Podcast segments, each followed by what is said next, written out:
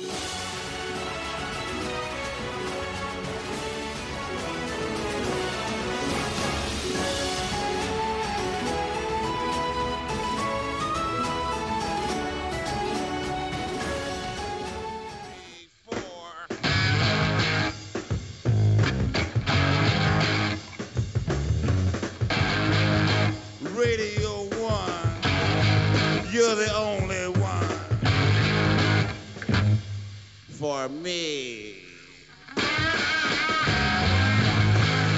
Bonjour, bonsoir à toutes et à tous, bienvenue dans Podcastorama, le podcast qui vous en fait découvrir d'autres. Alors aujourd'hui, on va faire, on va parler d'un podcast certes, mais pas seulement, on va un peu s'approfondir sur d'autres points, même si bien sûr vous pourrez écouter tout ça en podcast, euh, ce dont on parle. Et pour ça, j'ai avec moi Fibre Tigre. Salut Fibre. Est-ce que ça va? Euh, alors, euh, moi, ça va. Ça va. L'année 2000, euh, 2020, euh, sur le plan personnel, mais podcast, ça, ça dépote pas mal. Voilà. Euh, Donc tu fais partie du label qualité. On avait déjà fait un épisode sur Studio C'est 400. plus qu'un label, hein. C'est un- Oui, une c'est vrai. société. Une société. société. La société qualité ER à la fin. C'est une, so- c'est une société, c'est ouais, c'est une société dont je, je fais la comptabilité, donc c'est une société, euh, on va dire, qui paye des impôts, qui a des obligations, qui a un expert comptable. Enfin, je veux dire, euh, il y, en a d'autres euh, dans le monde du podcast français, mais entre voilà, faire des podcasts et avoir une société qui fait des podcasts, il y a, y a quand même un- une prise de risque qui est, qui est différente.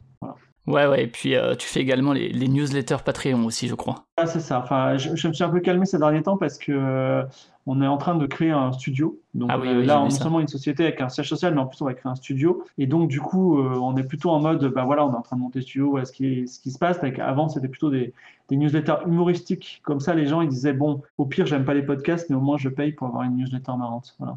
Et du coup, euh, c'est vrai que depuis la rentrée, là, depuis la rentrée scolaire, disons 2019, hein, euh, même si je comprends toujours pas pourquoi les podcasts se calent sur l'année scolaire euh, alors qu'ils ne vont plus à l'école, pour la plupart. Quoique, il y a, y a En fait, euh, alors je, je peux, je, peux, je suis désolé de t'interrompre, mais je te, ré- je te réponds.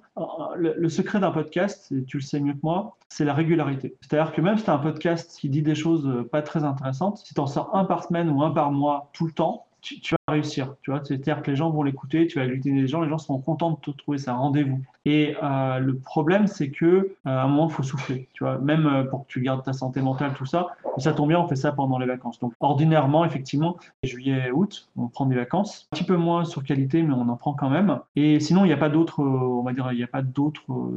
Aussi un peu, enfin, c'est cette euh, dimension française de on travaille un peu moins, du coup il y a moins d'actu. Si demain quelqu'un veut sortir un podcast et qu'il sort un podcast juste pour l'été, c'est un très bon plan parce que justement il y a euh, pour les gens qui sont des gros consommateurs de podcasts, il y a une sorte de, il n'y a plus rien quoi en gros, et donc du coup c'est le moment où on peut publier des choses. Oui, ben moi, comme je publie tous les lundis ou tous les dimanches soirs euh, le, les podcasts publiés dans la semaine, euh, des, euh, ceux qui se sont passés ou que j'espère passer dans, dans Podcastorama, et ben je vois en été il y a beaucoup moins d'épisodes sur la semaine que euh, en période euh, disons scolaire. Pensez soit à faire que que pendant les vacances, soit éventuellement en mettre quelques-uns, ça, ça garantit peut-être plus d'écoute. Et donc depuis cette rentrée 2019, il y a eu quand même pas mal de nouveaux podcasts chez Qualité ER, donc euh, pensez-y pour toutes vos recherches. Est-ce que tu veux nous faire un petit point? Il y en a vraiment eu un bon paquet euh, là pour le coup depuis septembre. On a lancé un label de fiction, fiction des épisodes de 6 à 10 minutes. avec deux, deux épisodes par semaine. Voilà, lundi et jeudi exactement. Euh, un peu comme une horloge. Euh, en tant que moi, je suis l'auteur de tout ce qui est fiction. Je suis en train, je suis à la moitié de l'écriture de la série qui sera après après. Euh, en termes d'écriture, c'est énormément de travail. Après, en termes de production, je ne vais pas me prononcer. On avait un podcast qui était historique, qui s'appelait C'est cool, c'est quoi? Oui, c'est vrai ça. J'avais reçu euh, d'ailleurs euh, Nekoto Ben pour en parler. euh. Oui, Nikoto. Ah, c'est cool, c'est quoi Son défaut, c'est que question était un petit peu aléatoire. Là, on leur a mis un, cadre, on va dire. On a dit que vous sortiez un par mois, qui vente, qui neige, etc. Podcast, on a deux podcasts de musique qui sont publiés chacun tout- tous les mercredis. Enfin, on a de Californie, Six and Daz. Un podcast qui aujourd'hui est en point d'interrogation, on a du mal à le produire, qui s'appelle Du Jamais Vu. Migration, c'est-à-dire que le mois Quest, c'était un indépendant, il est venu chez nous. Voilà. Podcast sur la culture créole, très cool. Et enfin, on a Quête, lat- Quête latérale. Donc, Quête latérale, c'est un, podcast euh, de culture numérique de jeux vidéo, si vous voyez la référence. On est quatre chroniqueurs, il y a Lame, Daz, moi et Chloé. Donc, Chloé, c'est euh, Chloé Poitier. euh, on, fait des sur le jeu vidéo, mais c'est pas de l'actu, c'est euh, notre rapport au jeu vidéo. C'est animé par Ken Bogart et c'est de la bombe. Voilà, ça marche très D'accord, ouais. Ouais, effectivement, c'est plus des questions de fond que vraiment euh, euh, de la critique du test ou, euh, ou de l'actu. C'est c'est plus des questions de fond sur l'évolution du média, quoi. Par exemple, donc il y avait là dans le bah, je, je- comment dire ça comme tu m'as tu m'interviews en exclusivité, je te dis les un sujet dont on parle dans le prochain cas de latéral, c'est encore au fait de flâner dans la vie réelle, de faire des randonnées et euh, cette histoire de cette exploration d'open world. C'est euh, c'est pas du tout, on dira pas waouh, Red Dead Redemption vient de sortir, on, vous dit s'il est bien. D'accord, très bien. Donc ça fait quand même beaucoup de choses en quelques mois, euh, grosse grosse production, euh, que ce soit en interne ou que ce soit avec de de l'arrivée de podcasts existants ou de c'est cool c'est quoi qui a été relancé. Et donc euh, parmi les podcasts qui existaient déjà, il y avait donc Game of Rolls et c'est ce dont on va parler aujourd'hui. Donc Game of Rolls, le podcast jeu de rôle que toi tu dont tu es le, le maître de jeu, l'animateur si on veut parler en termes de Alors avant peut-être de parler du podcast en lui-même, euh, peut-être euh, enfin parler de, toi euh, sans, entrer dans les détails ou quoi, mais du fait que toi t'as un passif quand même en termes de, de rôliste, de peut-être maître de jeu également, et puis de tout ce qui est de l'écriture aussi, de la narration, que ce soit dans le jeu vidéo ou ailleurs. Ouais, je suis un, je suis un rôliste, c'est quelque chose qui me plaît beaucoup. Euh, et euh, si je me suis mis dans le jeu vidéo notamment, c'est parce que j'avais une grosse culture rôliste. T'as quelques noms comme ça qui t'ont marqué dans, dans, le jeu de rôle, que ce soit des vieux jeux de rôle des années 70, 80, 90 ou des, des licences ou bien des trucs plus récents. Je sais que maintenant, pas, enfin depuis que maintenant 10, 15 ans, il y a une scène euh, indépendante aussi euh, du jeu de rôle qui est assez, euh, parfois part dans d'autres directions que justement l'heroic fantasy et compagnie. En fait, alors si je dois, si je dois à la fois dire quelque chose qui me marque, il y a, y a, un jeu de rôle qui me marque à plusieurs titres, ça s'appelle l'appel de Cthulhu. Bon, déjà c'est parce que c'est le jeu de rôle que que je connais le mieux. Beaucoup de donjons et dragons. Donc c'est très belliciste, c'est très américain. Et en gros, effectivement, quand euh, tu as un marteau, tous les, tous les problèmes ressemblent à des clous. C'est-à-dire que quand euh, tu as une porte qui est fermée, tu dis bah, je vais la défendre. Un mec qui te dit euh, j'ai pas envie de te parler, tu vas lui, tu vas lui taper dessus, et ainsi de suite. C'est toujours euh, c'est très orienté sur le combat, donc il y a un aspect ludique qui est intéressant. Le de Toulouse, quand il arrive, il dit c'est simple, euh, vous allez combattre des dieux qui sont invincibles.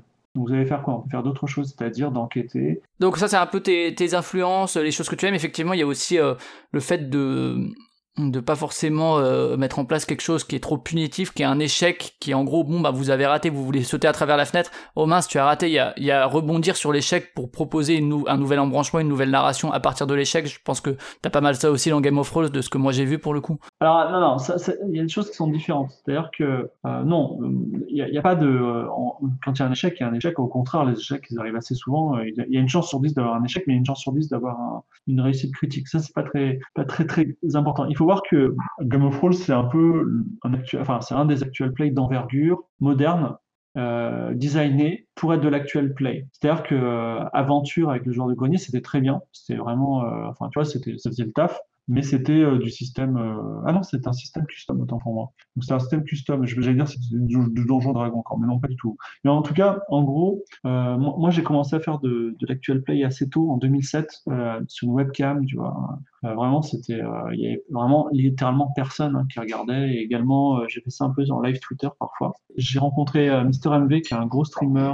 C'était, je revenais de Corée, je me souviens plus trop. C'était en 2015, je crois, 2015-2016. Je lui ai dit, écoute, faudrait qu'on fasse l'époque, il était encore à la JVTV, donc il n'était pas euh, inaccessible, tu. Et je lui dis, euh, écoute, le courant passe bien entre nous. Euh, ce serait bien de faire un, un actual play. Euh, enfin, je, je, connaissais même pas le terme, un jeu de rôle filmé. Ce serait cool. Et on a travaillé pendant deux ans dessus. Deux ans pour euh, améliorer le plus possible ce jeu. Et on a découvert des choses en, faisant des tests en offline. Notamment, on a mis au point, j'ai mis au point, parce j'ai mis au point des petites règles, des systèmes euh, techniques qui font que le jeu il est plus regardable que jouable. C'est-à-dire que on supprime certains éléments du jeu de rôle qui sont euh, les lancers de dés, la tactique, euh, même le roleplay d'une certaine façon et la simulation, et on, rend le jeu plus agréable. Un exemple typique, c'est dans un jeu de rôle, il y a un passage qui est assez agréable quand tu joues en tant que joueur, c'est que tu as 10 pièces d'or, tu vas au magasin et tu dis hm, qu'est-ce que je vais acheter? Une arbalète, un, une armure, tout ça. Euh, à regarder, c'est une catastrophe parce qu'en en fait, les gens, tu as 5000 personnes qui regardent ton, ton jeu, tout d'un coup, tu as un mec qui regarde un livre et qui dit hm, est-ce que je prends une arbalète en bois? Tout ça, c'est pas du tout regardable. En tout cas, c'est pas super, super marrant. Tu verras dans Game of Thrones, on a fait des systèmes du style euh, tu aller chez le marchand, ok, un cheval, un sac à dos, une torche, c'est un, un, une pièce d'or. Voilà. Après, on va laisser. Vous voulez négocier? Ok, on négocie. Et hop, ça va très très vite. Donc, c'est des systèmes comme ça. Et la même chose, c'est quand, quand il y a un combat, on lance une fois les dés, quasiment. Le combat est mortel pour l'un ou pour l'autre. Donc on, a peur quand on lance les dés. Quand les dés sont lancés, tout le monde le regarde attentivement. Donc c'est des, petits trucs qu'on a mis en place qui sont peu orthodoxes mais qui font que le, le jeu est un spectacle, non pas un, vrai jeu de rôle. Quoi. Ouais, ça on y reviendra plus tard, effectivement, sur l'aspect fluidité, dynamisme et divertissement en fait aussi que voilà. qu'il faut mettre en place. C'est pareil quand on joue à un jeu vidéo en stream, bah, il y a toute une dynamique de divertissement qui fait qu'on va pas y jouer de la même manière que si on veut le, le, faire chez soi seul. Mm. et du coup, bon, tu parlais de cette rencontre avec Mister MV donc et de, de ce projet. Est-ce que c'est de ce projet-là que, que naît Game of Thrones ou c'est deux choses différentes qui ont finalement mené il y a eu trois choses et le monde du podcast, podcast est un peu lié à ça. C'est-à-dire que on fait ce. Mr. MV, c'est un mec qui, qui, est très bien réussi aujourd'hui parce que notamment il fait très bien les choses, il est très perfectionniste. Et il est très motivé pour ce jeu de rôle. On a fait deux pilotes, on a fait une équipe, on a fait même des repas pour souder l'équipe, tout ça. Donc on était vraiment avancé. Et euh, le... en fait, il avait un tel degré d'exigence qu'on n'arrivait jamais à, atteindre quelque chose qui, un, un endroit où ils disent bon, on, va le faire, tu vois. À quel niveau ça Pour euh, des questions d'univers ou des questions purement techniques euh... Bah, tout. Et en fait, on, euh, effectivement, tu, enfin, tu vois, euh, il faut à la fois, sans avoir trop de budget, parce qu'on n'était pas millionnaire non plus, avoir quelque chose qui soit regardable, qui soit dynamique, qui soit intéressant. Et si tu veux aussi, qu'il soit aussi intéressant pour lui, parce que lui, lui, c'est quelqu'un, il joue à un jeu vidéo, ça lui coûte rien, et il a un certain nombre d'abonnés, tu vois, il a un certain nombre de viewers. Donc, si il fait l'effort l'investissement euh, de faire autre chose, il faut au moins que ce soit meilleur, tu vois. Et euh, ça, c'était pas quelque chose qui était démontré. C'est toujours pas quelque chose qui est démontré. C'est-à-dire que aujourd'hui, à Webedia, demain, s'ils me disent, écoute, Game of Thrones, on arrête, mec, en fait, je les comprends. Je veux dire, je peux pas leur dire, euh, c'est une décision de con parce que, en fait, Game of Thrones, ça coûte cher et ils font pas forcément beaucoup plus de vues que s'ils mettaient euh, une star qui, euh, qui paierait un peu moins et qui jouerait à Fortnite, tu vois. Donc c'est vraiment des questions de qualité euh, de programme. Veux dire, voilà, Webedia, le grand diable, tu vois, à un moment, ils, ils font quand même cet effort-là d'avoir cette qualité d'émission. Voilà, et donc, on fait, ces, donc ces tests n'aboutissent pas, et moi, je vois le projet qui est en train de mourir, ça arrive. J'ai même un podcast qui s'appelle Projet abandonné sur mes projets qui meurent, tu vois. Et j'étais un peu dégoûté, et je l'accepte, tu vois. J'accepte, je relance de temps en temps euh, MV, mais je sais que c'est en train de mourir. Et à tel point que j'accepte que j'ai commencé à dire, ah, c'est trop bête, j'avais écrit une campagne, je, vais, je, vais écrire une fanfic, et j'ai commencé à écrire sur Wattpad une fanfic, tout ça. On avait à l'époque un podcast qui s'appelait Studio 404, et pour les épisodes de Noël, on faisait toujours des, des choses un peu insolites, inhabituelles. Et Daz, euh, on cherchait une idée pour euh, cool, et, Daz, qui, était, qui a été dans l'équipe de Mister MV, il dit, euh, tu sais quoi, vas-y, fibre, fais-nous un jeu de rôle. Et euh, l'âme, c'est quelqu'un, par exemple, qui est dans l'équipe 404, qui n'aime pas trop les jeux, qui n'aimait pas trop les jeux de rôle, tu vois, qui n'avait toujours refusé d'y jouer. Mais comme on n'avait aucune idée, tu vois, zéro idée pour faire l'épisode de Noël qui était dans une semaine et qu'on pouvait pas faire des chroniques, tout ça parce qu'il n'y avait pas les délais, il a dit OK, fais un jeu de rôle. Et là, je leur ai fait un jeu de rôle dans lequel, un fameux jeu de rôle qui est passé dans ce 404, dans lequel ils sont quatre entrepreneurs de la Silicon Valley, enfin français, et ils vont dans la Silicon Valley pour faire, pour faire un, pour faire fortune. Il s'est passé quelque chose d'extraordinaire Déjà, ça a super bien marché. Ensuite, l'âme qui euh, était partie, euh, pas à reculons, mais genre, euh, moi de toute façon, jeu de rôle, j'y crois pas trop, donc je vais un peu faire un peu, un peu, un peu ce que je veux. Il a été extraordinaire parce qu'il a fait ce qu'il voulait, c'était hyper drôle. Et comme c'était quand même des experts de la tech et que je les mettais dans un environnement tech, ils ont réussi à faire un jeu qui prévoyait 15 jours à l'avance la crise des deepfakes. C'était incroyable ce qui s'est passé. 15 jours après, l'âme qui était euh, pas à la direction mais euh, euh, dans le dans le board éditorial de jeuxvideo.com il me dit écoute c'est fantastique. J'ai rendez-vous avec le board de Webedia. Et Webedia me dit écoute ce, ce, truc que tu fais avec est-ce que ça avance? Si ça avance pas est-ce qu'on peut le faire chez nous? Et du coup on a pu monter cette émission qui s'appelle Game of Thrones. C'est très très rapide. Le, mot le, le, nom Game of Thrones a été trouvé en 5 minutes par Lydia dans un brainstorming parce qu'on avait un nom qui pouvait pas pouvait, pouvait pas aller et, depuis, euh, voilà, je continue, j'ai joué avec eux, ça se passe très très bien. On a fait une petite, euh, comment ça s'appelle? Il y, a, plusieurs conditions au contrat global de Game of Thrones. Il y en a une, y en a une qui stipule que les épisodes sont publiés en podcast chez Qualité. Aujourd'hui, c'est notre podcast le plus écouté. Voilà. Ah oui, d'accord. Mais de loin, c'est-à-dire qu'il est plus écouté que Studio 404 à l'époque, plus que Fiction, qui est le deuxième podcast le plus écouté aujourd'hui. Voilà. Il enfin, c'est la, la grosse partie de nos écoutes. Ouais, d'accord. Ouais, donc euh, pour revenir sur la, genèse, effectivement, l'âme euh, travaillait sur la JVTV, enfin chez jeuxvideo.com, notamment à la JVTV euh, également. Et euh, Daz aussi, il participait déjà au journal du hardware, j'imagine à l'époque. oui, tout à fait. on était, en fait, hein. il y a ce côté un petit peu déloyal, tu sais, parfois, tu vois la télé, une émission qui se monte, et en fait, le, les mecs qui sont dans l'émission, c'est un peu les copains du présentateur. Tu dis, ah ok, c'est un mini monde. Bah en fait, ça, c'est tous les jeux, les jeux de France 2 à partir de 17h, c'est un peu ça. Voilà, bah, bah en fait c'est un peu ce qui s'est passé, c'est-à-dire qu'il il y a un peu la bande à qualité qui est chez jeuxvideo.com, qui est maintenant au stream, tu vois. Enfin, c'est un petit clan quand même. Et effectivement, là, je, suis en train de monter un actual play euh, au Figaro. Et euh, comme par hasard, il y a Daz et Lydia qui sont la bande à qualité. Et j'avais demandé à l'âme aussi. Mais en fait, pourquoi? Ce qui se passe, c'est que dans les deux cas, dans les trois cas, on part avec l'idée de on va faire la meilleure émission. Donc, on va essayer de caster les meilleurs gens. Moi, je te dis pas, par exemple, le, casting euh, Figaro. Moi, j'ai dit, est-ce que je peux avoir Lucini Ils m'ont dit, allez, on va essayer d'avoir Lucini, tu vois. Et ils ont, ils ont appelé tout ça. Et en fait, tu n'arrives pas à avoir les meilleurs, tu n'arrives pas à avoir des gens de moins en moins célèbres, tu vois, qui vont faire marcher le truc. Tu as des gens qui sont bons, mais ils sont pas motivés. Tu as des gens qui sont motivés, mais ils sont pas très bons, tu vois. Et puis à la fin, tu es, en, en désespoir total, il te faut de place, tu appelles tes potes, tu dis, écoutez, venez, je sais que vous êtes bons, euh, je sais que c'est rodé avec vous, ça me ferait plaisir de travailler avec vous et euh, on avance ensemble. Voilà. Oui, bien sûr. Et puis après, il y a aussi, bon, on en parlera, mais le choix des intervenants, euh, des, des joueurs ou joueuses, ça vient aussi d'affinité et la qualité d'un jeu de rôle, même si c'est pas que dépendant de ça, euh, le fait de bien se connaître, je pense que ça, ça aide aussi, même si je pense. Ouais, ouais, ouais. Non, c'est si complètement. C'est, euh, c'est-à-dire que si demain, en fait, j'avais, j'avais monté une équipe au Figaro qui n'était pas du tout avec Lydia, Das, tout ça, et j'avais demandé un budget au Figaro pour qu'on fasse plusieurs déjeuners ensemble, genre pour qu'on qu'on se connaisse vraiment, qu'on rigole, qu'on crée des liens avant même que l'émission commence. Et ça s'est pas fait. J'ai même pas réussi à faire des, déjeuners avec ces gens-là parce que bah, ils ont un agenda de ministre euh, pire que le mien, t'imagines? Donc euh, c'est vraiment des, gros agendas parce moi je suis souvent pris, on va dire. D'accord, donc euh, ce projet-là, il naît en 2018 chez JVTV, si je dis pas d'annerie, c'est ça, il y a deux ans à peu près maintenant, à l'heure où on parle? Ouais, ouais c'est ça, ouais. Ça fait, en fait, non, un peu plus que ça, je crois que c'est, oui, on dit, ça fait, non, ça fait deux ans et demi, donc, euh, non, non, il est, il a commencé, je crois, en septembre 2017. Et, euh, et donc après, effectivement, euh, donc le, le, Twitch était déjà prévu depuis le début, tu, ça tu l'as dit, oui. et également euh, la diffusion en podcast. Et donc depuis la saison, depuis un, un peu, environ un an, quoi, enfin depuis la, la, fusion entre la JVTV et le stream, Game of Thrones est resté, parce qu'il y a certaines émissions qui ont disparu, etc. Mais Game of Thrones est resté au, au programme. Ouais. Alors à la fois, euh, bah, je remercie Trunks euh, qui a accepté que ça reste. Euh, à la fois, c'est aussi les viewers qui ont un très fort attachement à l'émission. C'est-à-dire que, enfin, tu vois, la dernière émission, on a fait 210 subs, c'est-à-dire 210 personnes qui donnent de l'argent pour que l'émission continue, tu vois. Et on fait, tu vois, on termine à 23 h à 3600 viewers, c'est beau, enfin, c'est pas énorme pour le stream, mais c'est bien. C'est-à-dire que quand euh, le stream nous donne autre, quand nous donne 3000 viewers, on repart avec 3000 viewers, on perd personne entre temps. Enfin, l'audience, je te parle d'audience, alors euh, pour certaines personnes, l'audience c'est un peu euh, vulgaire, tu vois, mais l'audience pour moi c'est euh, c'est la bah, seule raison pour laquelle l'émission sera maintenue. Et euh, donc voilà, ouais, parce qu'en fait ça dépend. L'audience, on peut s'en foutre si on n'a aucun impératif financier. Pour le coup, pour que l'émission reste sur le stream, euh, comme Webedia a besoin quand même de rentabilité, etc. À un moment, il faut quand même qu'il y ait cette audience pour euh, que ça vaille le coup économiquement de maintenir l'émission, quoi. Ouais.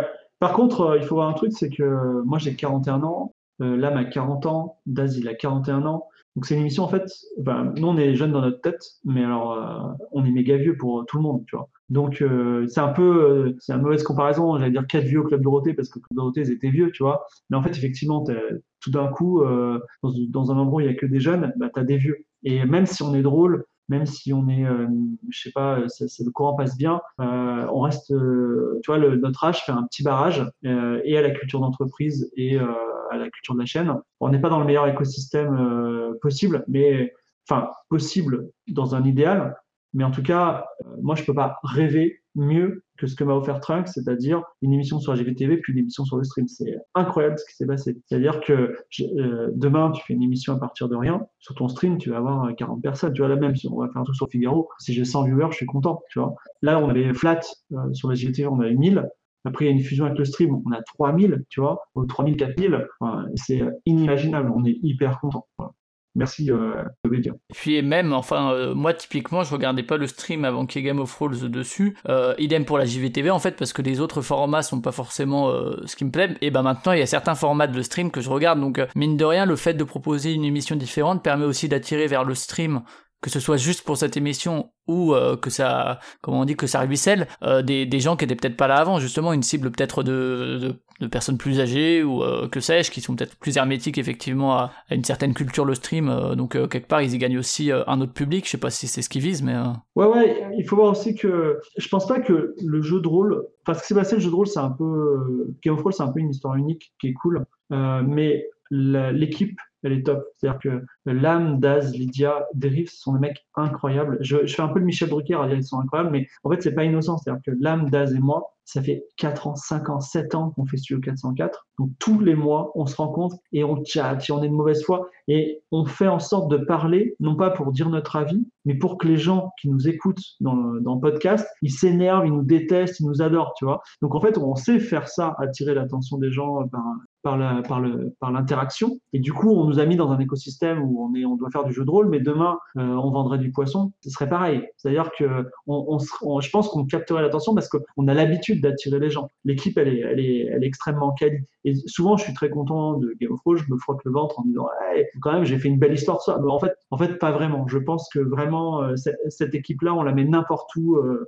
on fait, on fait, on fait un malheur. Quoi. Alors si on parle un peu maintenant de manière un peu formelle, euh, alors donc c'est en, en général toutes les deux semaines le dimanche euh, diffusé sur Twitch euh, à 21h ou à peu près, en tout cas c'est 20h30. 20h30, euh, 20 20h30, c'est ça. C'est ça, c'est 2h30 d'émission, Ouais. toutes les deux semaines, sauf euh, contretemps, sauf euh, absence exceptionnelle, sauf événement euh, exceptionnel comme le 3 ou ce genre de choses. Ça, ça arrive souvent quand même, mais bon, c'est c'est- c'est- c'est pas grave. Voilà. Choses qui se veulent exceptionnelles en tout cas. Euh, et c'est donc, on l'a dit, 2h30 pour un épisode, et on en est à la troisième saison pour l'instant. Voilà, troisième saison, je sais pas combien d'épisodes. Alors on change de saison, comme tu l'as dit en début d'émission, euh, chaque septembre, euh, sauf euh, une Et puis il y avait aussi la- à l'arrivée chez le stream qui était un- une nouvelle saison. Ouais, été compliqué parce que quand on est arrivé sur le stream, la direction m'a dit vous allez avoir la moitié de votre audience potentielle qui seront des nouveaux. Donc euh, déjà, c'est le moment jamais de changer d'équipe. C'est le moment jamais. Enfin, on vous demande de changer d'univers, tu vois. Alors qu'on et on avait une campagne qui n'était pas terminée. Attend. Et euh, même si vous voulez partir sur autre chose de la fantasy,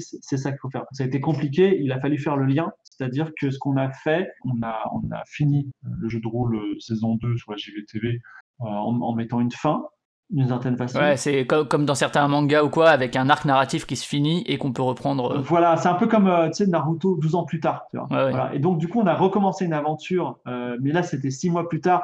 J'ai même inventé toute une série d'aventures qui nous sont arrivées que personne n'aura vu, tu vois, un peu pour tout le monde soit sur le pied d'égalité. Et on a commencé l'aventure. Et effectivement, il y a eu beaucoup de prudence de la part des gens du stream qui sont aussi plus jeunes, tu vois, en disant qu'est-ce que c'est que ces gens-là? Ah ouais, c'est plutôt marrant, tu vois, parce que Daz, il a sorti des punchlines, euh, là, il a fait n'importe quoi, tu vois, Derrick, il m'a fait douter. Donc, on, est rentré dans le, délire. Et aujourd'hui, effectivement, beaucoup de gens nous disent Ah, je suis revenu en arrière, j'ai regardé les deux premières saisons, c'était super, euh, fantastique l'émission. On a un attachement à l'émission. Je gagne pas ma vie avec Game of Thrones. Euh, c'est beaucoup de soucis aussi une émission parce qu'elle est très compliquée. C'est vraiment des soucis. C'est-à-dire que euh, Game of Thrones quand ça veut pas, ça veut pas. Tu vois, c'est comme un, animal qui, un âne, un âne qui veut pas avancer. Tu vois, des fois il y a des gros problèmes, mais euh, quand on commence l'émission et qu'il y a cette pluie de cœur, tu vois, parce que les gens nous aiment beaucoup et nous on les aime beaucoup, tu vois, parce qu'il y a une relation très forte avec l'audience. Là, c'est fantastique et c'est vraiment. euh, je suis très heureux d'avoir fait cette émission. Et j'ai dit l'autre jour, enfin, j'ai une réunion avec la direction parce que euh, et on voudrait euh, simplifier euh, la création de cette émission qui est complexe. Et je leur ai dit, mais vous vous rendez pas compte que ce qu'on est en train de vivre, c'est quelque chose qui est unique. C'est-à-dire, c'est pas euh, une émission comme les autres. Et il y en a une de plus, une moins, on arrête. Et tu vois, un peu comme un grand journal ou un, quotidien. Finalement, il y en a pas un aujourd'hui. C'est pas très grave. S'il nous manque un Game of Thrones, c'est comme s'il nous manque le dernier épisode de Game of Thrones. Tu vois, tu, tu dis, euh, il manque un truc euh, dans ta vie. Et, euh, et euh, c'est très important. Et, même pour nous en tant que joueurs. Donc, j'aurais dit vraiment, on est en train de vivre quelque chose d'important qui peut-être ne se reproduira plus. Et euh, pour rester un peu dans le côté, euh, disons, euh, format, donc on l'a dit, deux heures et demie, qui est publié quelques jours après en podcast en général ou sur YouTube pour les personnes qui n'étaient pas dispo pour le live. C'est un peu aléatoire, mais c'est le- c'est l'esprit. Et sinon, maintenant, le, le stream a rouvert ses vidéos aux non-abonnés, donc euh, vous pouvez aussi aller Ouais. voir le, le replay sur le stream euh, pour l'instant. Et euh, au niveau des intervenants, donc tu les as cités, on fait peut-être le tour. Donc il y a toi qui est, au, au- qui est à la fois la personne qui a créé le jeu de rôle, le système, l'univers, etc. Ouais. Euh, voilà, ça c'est toi. Et après, donc il y a l'âme. Ouais, il y a l'âme, il, est- il a une émission le matin. Parfois, il, arrive en, en émission, enfin, avant. Ah, alors le, le- matin à 13h. Ouais, ouais, mais euh, il a, des fois, il a fait des Game of Thrones où il avait déjà 6 à 7 heures de stream dans les pattes. Donc, c'est Ouais, ouais. c'est euh, c'est- ouais, aussi un sacrifice pour lui, de, mais c'est un sacrifice heureux, tu vois. Mais c'est quelqu'un qui arrive parfois fatigué à l'émission. Ensuite, on a Daz qui lui aussi parfois a un journal du hardware dans les pattes, mais euh, je le plains pas trop parce que lui il est au chômage, tu vois, donc ça va. L'âme, c'est quelqu'un qui est très indépendant dans son jeu. C'est assez amusant. Il fait ce qu'il veut. Il, tente tout, quitte à mourir. Et ça, c'est assez drôle. Daz, il est euh, de mauvaise foi absolue, comme, son personnage. Donc, c'est très, très amusant aussi. On a Lydia. pyromane. Voilà, c'est ça. On a Lydia qui est euh, la personne un petit peu empathique du groupe. Enfin, soi-disant, enfin, elle est empathique, mais aussi elle est très perso. Et ça, c'est très amusant parce que euh, il y a ce- cette, cette double face en elle qui fait que euh, qu'on est surpris de son jeu perso et on aime bien quand elle est empathique parce qu'elle fait aussi avancer le jeu de rôle dans la bonne direction. Et quand on a monté l'équipe, euh, on m'a imposé, on m'a imposé un mec que je connaissais pas qui s'appelait Dérive. Mhm. Et Qui lui aussi bossait chez la JVTV. Voilà, Il exactement. est parti là il y a quelques temps du, de, de jeuxvideo.com, Voilà. mais euh, C'était un journaliste jeuxvideo.com et euh, l'idée derrière ça, c'était de dire euh, bon, euh, la qualité family, euh, vous êtes bien sympa, mais il faut, euh, faut que ça se mélange un peu, tu vois. Il faut que vous mettiez un petit peu d'ADN euh, de, de l'entreprise dans votre émission. que nos viewers retrouvent des visages, etc. Voilà, c'est ça. Alors, oui et non, parce qu'à la base, euh, le jeuxvideo.com n'est pas une philosophie de, de stream, voilà. Parce que c'est- c'était un journal, tout simplement. Euh, ouais, enfin ça, ça dépend. Il y a une époque où c'était le cas, euh, à l'époque de Gaming Live, etc., où il y avait beaucoup de, de streamers mais, euh, ou de streameuses, mais c'est vrai que ça a évolué ces dernières années, disons. En tout cas, Derive, c'est quelqu'un qui streamait en- entre guillemets timidement, voilà, qui n'était pas aujourd'hui, qui n'avait pas un, un- setup comme il a chez lui euh, aujourd'hui, tu vois. Et c'était un quelqu'un qui était journaliste avant tout, c'est-à-dire que euh, je dois partir en reportage euh, à l'E3, on arrête Game of Thrones, tu vois. Et c'est un super joueur. Il est très très drôle. Il triche un peu. Ça, c'est ce que je lui reproche en tant que maître de jeu. Mais alors, alors quand il prend la parole et qu'il dit écoutez mon brave, et qu'il va nous sortir mensonge sur mensonge, alors là, les, les, les viewers sont ravis. Et il, a, il a mis toute la galerie, il est très très drôle. Et il joue, euh, il joue un filou, donc ça lui va très très bien. Et pour revenir sur, euh, parce que tu l'avais dit, hein, l'âme euh, était plutôt hermétique au jeu de rôle avant de faire celui de Studio 404. Ouais. Euh, Daz, je crois qu'il en avait pas trop fait non plus, ou, ou même jamais. Bah si si si, Daz il avait fait euh, du jeu de rôle parce qu'il il était dans Ah, mon équipe avec MV. Du coup, Ah oui. quand il a fait, on a fait les pilotes avec MV, il a un peu découvert ça, il, a été très à l'aise tout de suite. Donc ça c'est voilà, lui c'est il a de l'expérience. Lydia elle a beaucoup d'expérience parce qu'elle a joué, elle joue historiquement depuis qu'elle est toute petite, elle fait des GN et tout. Et l'âme, Ouais, voilà, c'est ça. Je voulais revenir sur, euh, sur Lydia, effectivement, parce qu'elle fait pas partie des podcasts de qualité, sauf de Game of Thrones, du coup. Et elle, est- elle était pas non plus, il me semble, chez, sur la JVTV. mais elle est très très proche de nous. Elle a toujours été, euh, elle a toujours été dans Et c'était la plus expérimentée, euh, outre toi, euh, en termes de univers de jeu de rôle, de, de, de grandeur nature, de, de s'inscrire dans un personnage, etc. Quoi. Enfin, ce, que les gens savaient pas forcément au début, quoi. Mais, euh, Et euh, mais je, pour revenir sur l'âme, l'âme c'est quelqu'un qui était euh, pas hostile, mais euh, ouais, il n'avait pas envie de. Déjà c'est quelqu'un qui m'a beaucoup aidé dans ma vie, mais surtout c'est c'est le joueur iconique du jeu de rôle que, que, que je veux toucher. Pourquoi? Parce que c'est quelqu'un qui aimait pas après le jeu de rôle. et Aujourd'hui il adore ça. C'est-à-dire qu'il viendrait. Il vient gratuitement jouer alors qu'il est crevé et il adore ça. Donc ça déjà, ça me plaît. Et c'est aussi quelqu'un qui était intimidé par le jeu de rôle parce qu'il il- avait cette idée que j'aimerais euh, déconstruire avec euh, Game of Thrones, qui est dire le jeu de rôle, c'est un moment, tu montes sur une chaise, tu as des oreilles pointures, tu es un elfe, et tu dis, voilà, je suis un elfe, tout ça. Et cette théâtralisation euh, qu'on vit dans certains, quand on voit le jeu de rôle de loin, moi, ça me plaisait pas, parce que je veux que les, je trouve que c'est marrant, le jeu de rôle, et je veux que les gens disent, ah, mais c'est juste ça, des mecs qui racontent des histoires autour d'une table en mangeant des pizzas, et c'est drôle, et c'est cool, et c'est une super façon de passer la soirée. C'était vraiment mon objectif quand j'ai monté Game of Thrones, et aujourd'hui, l'objectif est atteint parce que beaucoup de gens me disent, j'écoute Game of Thrones, c'est trop bien, et j'ai envie d'y jouer. Et, et j'aurais pas du tout aimé que Game of Thrones ce soit, on va dire, beaucoup de maquillage, par exemple, du déguisement, de la théâtralisation et des voix. Alors, je veux pas, je parle par exemple Roll and Play, c'est un actual play qui fait, qui utilise des voix d'acteurs, tu vois. Donc, je veux pas dire euh, c'est pas bien ce qu'ils font, mais effectivement, euh, quand tu vois des acteurs qui font, euh, qui font des voix dans le cadre d'un jeu de rôle, ça te donne pas forcément envie d'y jouer, tu vois. Moi, j'avais vraiment envie, tu vois, d'évangéliser pour que les gens jouent au jeu de rôle parce que c'est un super loisir que j'adore. Ouais, de le désacraliser aussi un peu, parce que euh, parfois c'est vrai qu'il y a un peu ce côté, soit de la part des rôlistes un peu de niche, un peu élitiste, même si avec cette volonté de démocratiser, et puis quand on n'est pas dedans, peut-être de se dire, oh là là, ça va être compliqué, il va falloir, euh, se, comme tu l'as dit, se costumer, il va falloir euh, incarner son rôle par la voix et tout, alors qu'en fait, pas forcément, quoi, il y, y a cette volonté de le rendre plus accessible, quoi. Ouais, voilà. Alors, euh, le- et surtout, on s'amuse bien. Tu vois, on est autour d'une table, on rigole. Tu vois, il y, a- des, il éclats de rire. Et moi, je leur, enfin, tu vois, je suis pas un maître de jeu nazi, c'est-à-dire que quand Daz il me dit, euh, tu vois, au lieu de parler de l'ubérisation, comme on est au Moyen Âge, il parle de la carriolisation euh, des métiers. Tu vois, il fait des blagues, des néologismes, des trucs en off. Euh, ils font des bêta blagues parce qu'au lieu lieu de dire, je regarde autour de moi ils ont dit je lance un jet de perception et maintenant ils disent je perceptionne. Tu vois, donc ils ont créé des méta-verbes, tu vois. Moi, je m'en fous. Je trouve ça cool parce que autour d'une vraie table, ça va être cool. Tu vois, je veux pas être le MJ nazi qui dit ah non, on n'a pas le droit de faire ça. Je les cadre parfois, tu vois. Et, euh, et donc je veux voilà, je veux que les gens voient que toute cette bonne ambiance, cette, cette, cette chaleur qui est autour d'une table, ils la vivent aussi autour de leur propre table le dimanche après-midi. Ouais, et puis effectivement, euh, enfin c'est ce qu'on disait, c'est aussi une question de fluidité, de dynamisme et tout, de, de, justement pas dire attention, non, là tu n'es pas dans ton roleplay, là tu n'es pas. Alors même si ça arrive parfois, et d'ailleurs des fois c'est le chat Twitch qui le dit, mais c'est euh, ah non, attention, t'es pas avec lui donc tu peux pas l'entendre, alors que parfois il se donne des conseils, etc. Et toi, il arrive que tu interviennes, mais pas à chaque fois, quoi. Voilà, en fait, dans, le jeu de rôle, normalement, quand euh, il y a deux personnes qui, qui, se parlent ou qui sont séparées des autres, euh, les deux autres, enfin, le, reste de l'équipe va dans une autre pièce. C'est ça, ouais. J'ai pas envie de faire ça. Tu vois, il faut que ça, enfin, déjà, il faut que ça aille vite, faut pas qu'il y ait de temps mort. J'ai pas envie de faire ça. Voilà, j'ai envie que ce soit, euh, que ce soit cool, qu'on on est tous de bonne foi. Tu vois, tu peux dire, ah oui, mais moi, j'ai entendu ce que tu as dit, mais je l'ai pas entendu quand même, donc on va jouer comme ça. Donc, c'est euh, que la simplicité, c'est le maître mot. Voilà, la simplicité. Et tu vois, on est à Webedia. Alors, je dis pas qu'on prend des décors de ouf, tu vois, mais euh, je pourrais demander de temps en temps un décor en plus. Mais non, on est dans le noir. Il y a des focus lumineux sur les personnages je demande pas plus, je suis hyper heureux comme ça. Alors en termes de, de, temps de travail justement, parce que tu l'as dit même, euh, enfin c'est une partie de tes, de ton, de tes revenus, euh, même si tu, c'est pas avec ça que tu peux vivre uniquement, j'imagine, mais euh, en termes de temps de travail, de, tu passes combien de temps? Alors tu l'as déjà dit ça sur sur Game of Thrones, hein, notamment lors de certaines questions-réponses. Je sais pas si ça a bougé, mais alors il faut voir que faire, si c'était faire un jeu de rôle pour un jeu de rôle, normalement pour le jeu de rôle en lui-même, je compte une heure et demie de travail pour une heure de jeu. C'est-à-dire que si on va faire un jeu de rôle de deux heures, bah, je vais travailler trois heures. Mais euh, là, c'est pas, pas, pareil parce que c'est un jeu qui sera amené à être publié Enfin, même il va y avoir un financement participatif le 2 février pour le vendre. Et donc, du coup, j'allais pas euh, recruter un pauvre gars qui allait se taper tous les épisodes pour écrire l'histoire, tu vois. Il fallait que je l'écrive en amont. Donc, du coup, moi, j'écris comme si c'était un livre, les aventures de, enfin, les aventures à venir du personnage. Il y a les jeux de rôle, ils ont, ils sont écrits, enfin, pas comme un roman, ils sont écrits du style, euh, vos personnages vont peut-être vouloir aller dans cet endroit. Dans ce cas-là, ils vont rencontrer tel type de personne, il va se passer tel objet. Voilà, il y a telle chose à prendre.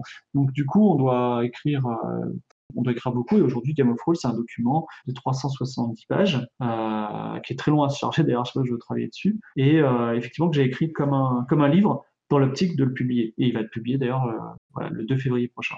Donc du coup, c'est plus de travail. Ça, on en reparlera parce qu'a priori, normalement, on est en février si tout va bien et vous pouvez encore vous le procurer, participer en tout cas au Ulule. Donc on, fera un petit point dessus tout à l'heure. Voilà, mais tout ça pour vous dire que aujourd'hui, Game of Thrones, c'est une heure de travail tous les deux jours quoi qu'il arrive. Et euh, du coup, c'est en alternance, vu que j'ai un autre actual play qui est euh, au Figaro, qui s'appelle Premier Rôle, ben, en alternance, c'est avec l'autre qui, qui, me prend aussi une heure par jour, mais l'autre jour, le jour où je travaille pas sur Game of Thrones. Voilà. Du coup, euh, tout ce travail, etc., même si j'imagine qu'au début, il y avait aussi euh, beaucoup de réflexions sur l'univers, sur le système et tout, justement, l'univers, si on devait décrire un peu l'univers de Game of Thrones Magic, on parlera de Stars très vite, parce que ça s'est euh, éteint un petit peu dans les étoiles, euh, malheureusement, mais disons l'univers de Magic, de Arya, on va l'appeler Arya, puisque... On s'est réunis au tout début avec Trunks, le patron de, de la JBTV à l'époque, et l'âme, et euh, il y avait euh, différentes envies. Tu vois, il y avait cette idée de dire euh, et si on faisait un jeu de rôle qui parle de jeux vidéo, à la Ready Player One? Et si on faisait un jeu de rôle qui soit pas en avec des nains, pas avec des ailes, tout ça, mais qui soit dans l'espace, tu vois? Très court, enfin très rapidement, j'ai coupé court en disant non seulement on va faire un jeu de rôle fantasy, parce qu'aujourd'hui quel que soit le secteur, que ce soit le jeu vidéo, le film, quand tu fais un film de fantasy, ça marchera mieux qu'un film de, science-fiction parce qu'il y a plus de gens qui aiment. Nous, il fallait qu'on tape large, donc on a fait de la fantasy. Je leur ai dit, et je vais faire ça le plus simple possible. C'est-à-dire le plus simple, le plus simple, le plus simple, c'est-à-dire des histoires extrêmement simples, un univers extrêmement simple. Tu as un univers moyenâgeux, tu as une île des pirates, tu as genre Bagdad des mille et une nuits, tu vois, c'est vraiment, euh, on peut pas être plus bas que ça. Je tire à chaque fois vers le bas, la simplicité. Pas de nains, pas d'elfes, que des humains. Il y a des nains, mais c'est des vrais nains, des gens à nanisme. Et de temps en temps, quand on a vraiment avancé, j'ai rajouté une petite touche, j'ai mis un elfe noir, tu vois, des, petites choses comme ça. Mais à chaque fois, c'est un événement exceptionnel, parce que le merveilleux, c'est quelque chose d'exceptionnel. Et, l'idée, c'est que, en fait, c'était une mamie, et aujourd'hui, on a une maison de retraite qui nous écoute, par exemple, euh, je ne vais pas dire euh, qui, mais voilà, il y a une maison de qui regarde nos, aventures en direct. C'était quel que soit, on va dire, ton niveau d'éducation dans la fantaisie, qui est un secteur euh, un peu particulier, tu peux pénétrer l'univers de Game of Thrones parce que c'est un univers dans lequel on fait des recettes de cuisine, euh, on doit trouver de quoi manger pour le soir, on doit même trouver parfois un logement, on est victime de racisme, si tu veux, on, est, on vit des choses qu'on pourrait vivre dans n'importe quel univers, à part que c'est un univers moyenâgeux. Voilà. Avec euh, des et, et d'ailleurs, il me semble que tu as repris certaines choses que tu avais travaillé en amont euh, sur d'autres projets euh, plus tôt. Ouais, alors euh, non, c'est juste parce qu'il y a un univers que j'avais beaucoup travaillé à une époque qui s'appelle L'Osmanli. Oui, c'est ça. L'Osmanli, c'est un truc qui a vraiment existé, c'est-à-dire c'était le premier nom de l'Empire ottoman. Ouais. J'ai beaucoup travaillé à une époque la mythologie turque que j'aime beaucoup, enfin l'Asie mineure, les Ottomans, tout ça. Et du coup, il y a un pays dans Game of Thrones qui s'appelle l'Osmanie, dans lequel ils ne sont pas encore allés, voilà, qui, qui a son espèce d'ombre imposante qui s'appelle l'Osmanie, qui est un moment où j'ai... Bah, c'est pas n'importe quoi, c'est un jeu de rôle que j'avais fait sur Google+. Et il avait tellement bien marché que Google+, euh, Google en personne, j'avais fait une... J'avais fait une, comment s'appelle, une conférence, euh, un Skype avec une équipe de Google pour leur dire ce qui s'était passé parce que Google Plus, euh, en gros, n'attirait pas trop l'attention, mais ça, ça avait attiré l'attention. D'accord, ouais. Donc effectivement, il y a, y ce, qui a été réutilisé. Et tu as un peu parlé du système justement, de comment le dynamiser, comment rendre ça un peu agréable euh, sur Twitch. Est-ce que tu veux en dire les grandes lignes du système de jeu, puisque chaque jeu de rôle a son système Le, là, on va publier euh, le, le jeu sur, il y a, ça fait en gros, c'est deux gros bouquins qui, qui vont être, disons, 400 pages, mais le système de jeu doit faire 12 pages, tu vois. Donc c'est, euh, Mhm. moi, demain, vous venez avec votre système de jeu, euh, ça me dérange pas. Euh, disons que c'est un système qui est adapté pour l'actual play, donc c'est-à-dire que c'est un système où chaque fois que tu lances les dés, c'est grave. Chaque fois que tu retires ton épée, c'est grave. Si tu tues quelqu'un, c'est très très grave parce que euh, tu vas avoir systématiquement son fils, sa mère, ses enfants, un policier qui va te chercher, qui va vouloir se venger. Donc euh, la mort, c'est quelque chose de- d'important et on peut pas tuer des gens et les décapiter. Du coup, en fait, ils ont tué pas grand monde, mais le peu de gens qu'ils ont tués, ils l'ont vraiment traîné, si tu veux, derrière eux. Donc les, conséquences ont un certain nombre d'importances et parfois même, il y a des épisodes entiers qui sont uniquement dédiés au fait qu'ils ont fait des, bêtises pour s'amuser et euh, ça les rattrape. Donc ça, c'est le système. Et il y a un système de magie qui est partiellement inspiré de Castle que j'aime beaucoup, euh, qui est que euh, le magicien, il peut lancer des sorts très puissants comme pas très puissants, mais très très puissants. Mais il peut en en lancer que 50 euh, dans, dans sa vie. Ce qui fait qu'en fait, il hésite vachement, même en cas de- d'extrême urgence, il peut vraiment faire tomber un météorite et écraser une ville entière, mais est-ce qu'il va le faire, tu vois? C'est-à-dire, est-ce que je vais l'utiliser ou pas? Et ça, c'est assez intéressant. C'est un système de gestion euh, qui est assez intéressant, qui a choqué beaucoup de gens au début, qui a dit, mais attends, le médecin, il peut lancer que 50 sorts dans sa vie Oui, il peut lancer que 50 sorts dans sa vie. Euh, c'est pas très grave, hein. Gandalf, il en lance 4 dans tout le Seigneur des Anneaux. Mais cette gestion euh, humaine, je la trouve hyper intéressante. Ouais, ça met forcément en fait un petit choix cornélien euh, au moment où déjà est-ce que je j'utilise la magie ou non. Ensuite, ah j'ai pas tiré ce que je voulais, comment je peux l'utiliser? Et finalement euh, est-ce que je l'utilise vraiment? Enfin, il y, a- plein de micro choix comme ça qui s'enchaînent. Oui, et il y a aussi un aspect euh, de méta-narratif euh, quand on est maître de jeu. C'est d'ailleurs que quand vous avez fait une campagne qui est épique, vous êtes censé vers la fin avoir un moment qui est encore plus épique que les autres, vous balancez tout l'arsenal des dragons, tout ça, etc. Mais votre, comme votre magicien, il sent que c'est un peu la fin, qu'après, de toute façon, il passera à une autre histoire, là aussi, il va balancer toutes ses cartes. Donc c'est là au moment où il va, il va abattre ses cartes proprement dit, et pas euh, quand il sera au tout début. euh, euh, en train de négocier une bière avec un paysan. Voilà, ça c'est assez intéressant. Ça, ça permet même aussi un peu de probabilité puisque si tu fais un peu le compte, etc. Alors je sais pas si, si en l'occurrence Daz le fait ou non, mais si tu te dis bon bah j'ai utilisé ces cartes-là, donc j'ai plus de probas de tirer celle-ci, euh, enfin ça, ça met en plus des probabilités en, en jeu là-dedans quoi. On n'y est pas encore, mais oui, effectivement. Et euh, également, euh, ouais, et donc il y a ce système de magie qui est avec, euh, alors je sais pas si ce sera décrit comme ça dans, dans le, le livre directement de jeu de rôle, mais qui est là avec un, un jeu de cartes assez classique de cin- 56 cartes, 52 cartes, je sais plus Ouais. exactement le nombre, 52. qui est associé à, à chacune, à chacun des éléments. Euh, enfin non, c'est même pas chacun des éléments, c'est pas exactement ça, mais disons un type de magie euh, Oui. différent. Et sinon après, la, la plus, les quelques jets de dés qu'il y a quand même à faire, euh, etc., c'est basé sur un, un dessin quoi. C'est assez, ça par contre, ça m'a l'air assez classique. Euh, oui, c'est inspiré de RuneQuest ou Chaosium ou l'appel de Cthulhu. Mhm. C'est-à-dire qu'ils ont des compétences comme voler à 60%, il faut qu'ils lancent un dé à 100 faces, donc 2 dés à 10 faces. S'ils font moins de 60, c'est réussi. S'ils font plus, c'est- c'est raté. S'ils font le, le merveilleux chiffre 100, donc double zéro, alors là, c'est l'échec. Ce qui arrive plus souvent que, que ce que les probabilités veulent Oui, laisser c'est- croire. souvent, je leur ai dit, voilà, euh, t'as une chance sur 100 de rater, vas-y, lance les dés, et, et, et et quand ça arrive, c'est assez spectaculaire. Voilà. Au moment où on enregistre, c'est arrivé il y a très peu de temps et, Ouais. Et euh, c'était assez, assez incroyable. Et euh, donc, ouais, il y a ce système. Et après, sinon, c'est des systèmes de compétences par euh, joueur ou joueuse, etc.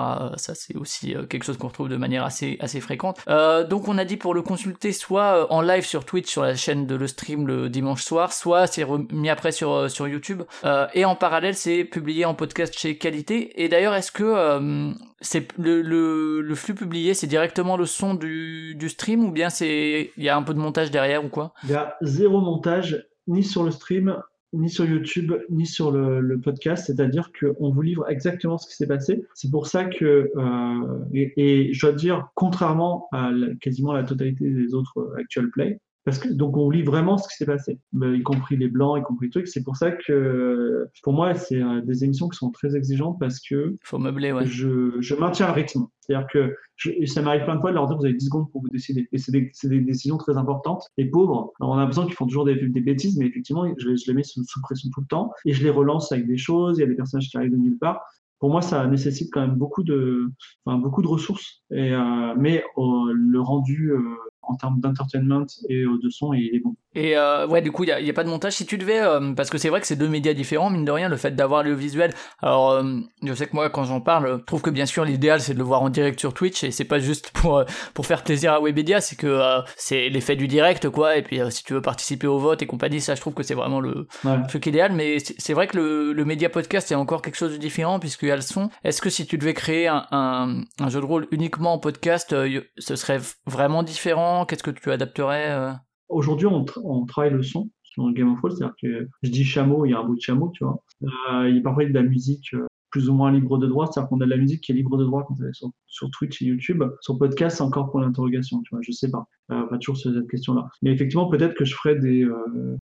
comment ça s'appelle euh, au lieu de lancer les dés parce que les dés c'est pas visuel on est obligé d'annoncer nos, nos jets. Je ferai un système où euh, euh, quand tu, lances euh, des dés ça fait un certain bruit et tu sais si c'est une réussite ou pas. Peut-être qu'on fait des trucs comme ça comme ça ce serait uniquement au son. Mais euh, le podcast aujourd'hui euh, c'est intéressant, hein, c'est, pour nous c'est, un- c'est beaucoup beaucoup d'écoute et euh, beaucoup de gens viennent à nous par le podcast et finalement euh, commencent par euh, euh, pour la survie de l'émission, le podcast, ça c'est hyper anecdotique. Le seul truc qui compte, c'est les audiences Twitch. Le seul truc qui compte, c'est les audiences Twitch. Même, même si je faisais un million de vues sur YouTube, si je fais euh, 1000, 1000 écoutes sur 1000 vues sur Twitch, la, direction me convoquerait. D'accord, d'accord. Et alors justement, pour revenir sur Twitch, enfin sur, du coup, c'est quand même interactif avec le chat, au-delà même du fait que toi tu vois le chat, il me semble, mais pas les, joueurs et joueuses.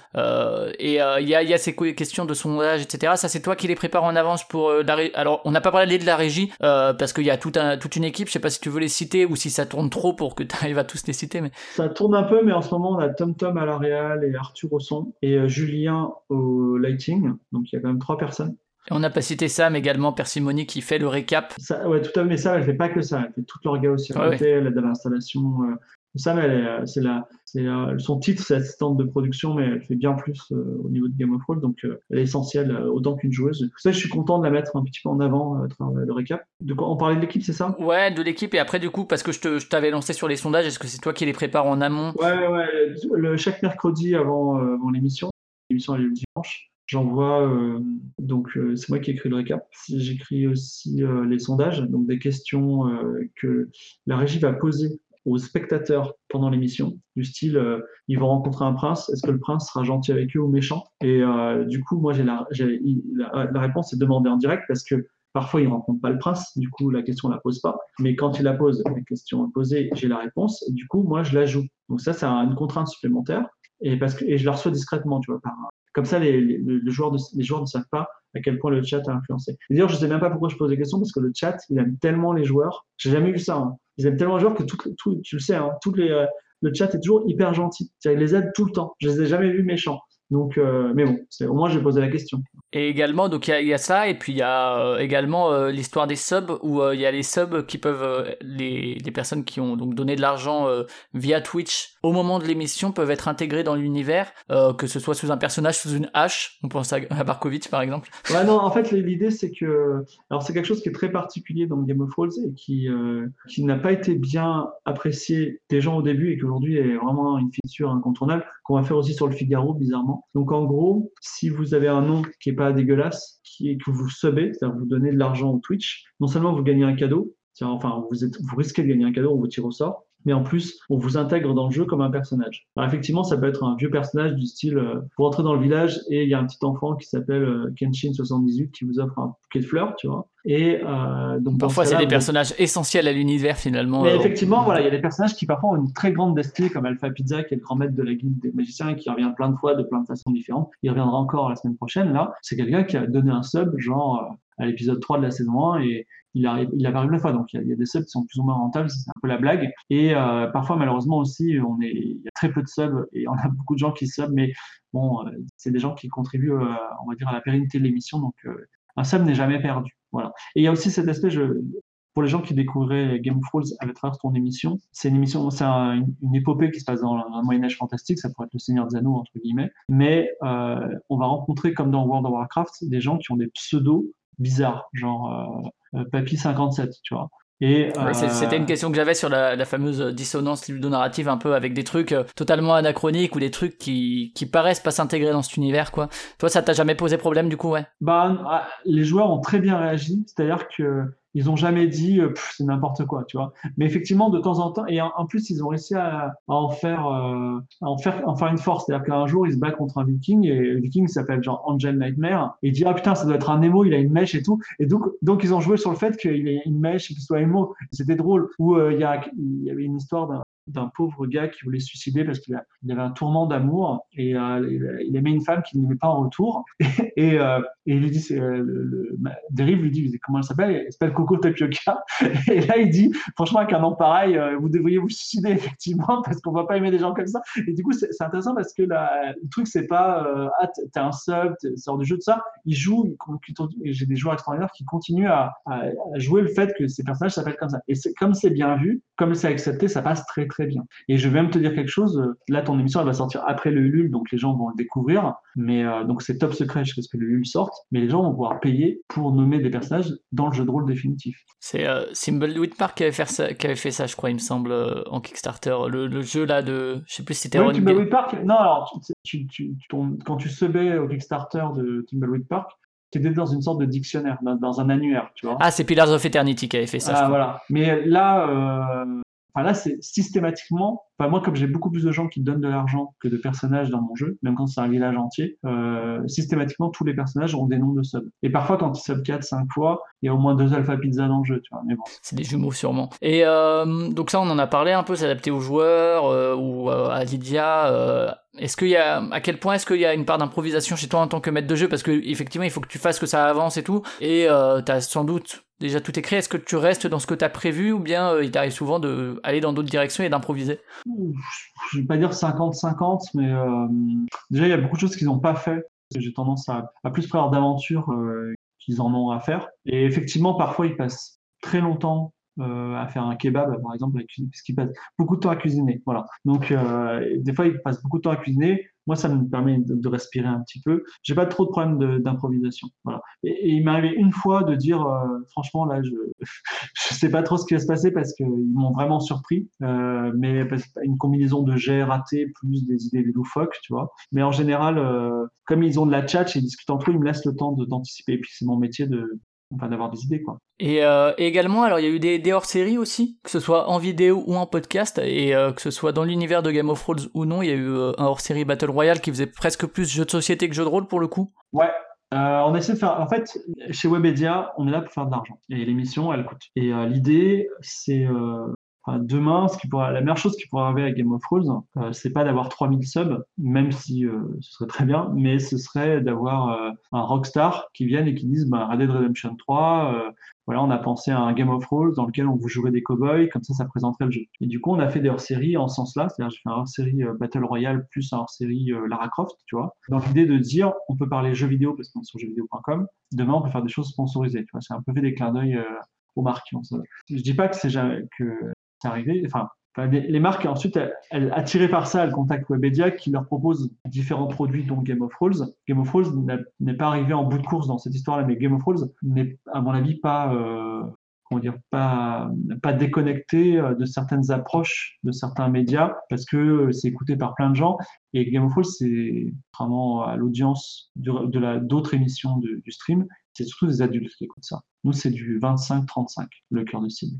Donc ce sont, souvent des, des gens d'entertainment qui sont euh, parfois bien placés dans, certains, dans certaines boîtes, mais tu vois, c'est pas des gens, c'est pas des, pas des collégiens. Ouais, bien sûr. Et puis c'est des, des gens qui sont prêts à payer aussi, enfin, euh, alors que effectivement les collégiens c'est peut-être compliqué d'aller gratter la carte bleue de, des parents aux caisses. Ouais, ça c'est autre chose, mais euh, voilà. Donc, ce que je veux dire, c'est que l'émission, elle est, voilà, l'émission, elle, elle- elle attire une certaine tranche de population sur le stream, ce qui fait que euh, c'est aussi pour ça que jusqu'à présent, on nous a pas déprogrammé. Mais sache que il y a des, il y a des, il y a des mois où euh, Game of Thrones n'a pas été loin d'être déprogrammé ou arrêté. Euh, Aujourd'hui, c'est plutôt pas le cas, mais je te dis pas, euh, je suis relax euh, jusqu'en 2021, c'est tranquille, il y aura des Game of Thrones, tu vois. C'est- on est toujours euh, dans, dans un média qui est super flexible et qui est très dépendant euh, de l'audience, des OPSP, tout ça. Et du coup, la régularité de l'émission que je, que je désirais avoir, c'est pas une priorité euh, du, du mode de fonctionnement. Et il y a eu également des hors-séries dans l'univers de Game of Thrones cette fois-ci. Alors euh, il y en a eu un sur le mode plutôt enquête, qui était un peu différent euh, en termes d'ambiance. Oui, un, un- genre, euh, quand tu parles du, du policier dans, dans les années 80, c'est ça? Ouais, c'est ça, ouais. les 90 Ouais, euh, ça c'était assez intéressant parce que euh, j'aimerais bien. À un moment, Game of Thrones, ça va s'arrêter. Et ça va s'arrêter dans pas trop longtemps. Parce que euh, ça fait trois ans qu'ils sont dans le même univers. Et... Ça arrêtera en 2020 a priori, quoi. Ouais, euh, ouais. Enfin, ça, tout dépend. hein. Ils ont passé six mois dans une ville, euh, littéralement six mois. Donc, je sais pas euh, après combien de temps ils peuvent faire des détours. Mais Game of Thrones, ça va s'arrêter à un moment. La question, c'est qu'est-ce qu'on fait ensuite? Est-ce qu'on fait, est-ce qu'on fait encore du fantasy Est-ce qu'on fait de la, de la SF Voilà. J'ai tenté parce que j'aimerais bien faire un- J'aimerais bien faire une grande aventure policière dans laquelle ils sont flics dans un commissariat, il y a plein d'enquêtes. Ce qui est intéressant avec le format d'enquête, c'est qu'on peut faire un épisode égale une enquête, plus avec un, des arcs généraux, tu vois. Ce qui fait que... Ah ouais, un peu, un peu comme euh, dans, dans des policiers qui a pu avoir en série, quoi, où tu peux suivre, ou Brooklyn Nine-Nine, hein, qui est moins, euh, qui est moins sur l'enquête que sur la vie du commissariat, mais où chaque épisode peut être regardé indépendamment, mais où il y a quand même une trame globale, quoi. Voilà, l'idée c'est qu'aujourd'hui, en fait, euh, même si Game of Thrones c'est quelque chose qui est très suivi, très aimé, les gens qui nous écoutent et qui disent Oh putain, il y a 70 épisodes, j'ai pas envie de me les taper. En fait, tu es obligé de te les taper parce que tu comprendras pas le 70e si t'as pas écouté les 60 69 avant. C'est un peu comme One Piece, tu vois. Euh, cela dit, faites-le parce que même enfin, l'épisode 1 est drôle, tu vois. C'est pas, tu vois, Game of Thrones c'est pas la série télé dans laquelle on dit Ouais, au, bout du 12e épisode, ça devient génial. Si t'as pas accroché au 1, laisse tomber, euh, t'aimeras jamais. Par contre, si t'as accroché au 1, bah, t'as tout le reste qui vient et c'est cool. Mais euh, là, voilà, l'idée, ce serait que comme, comment fonctionnerait en épisode. Mais quand je dis c'est un commissariat, ça pourrait être un, ça pourrait être un vaisseau spatial, on explore des planètes, tu vois. Ce qui est intéressant, c'est qu'il y a deux avantages énormes pour nous.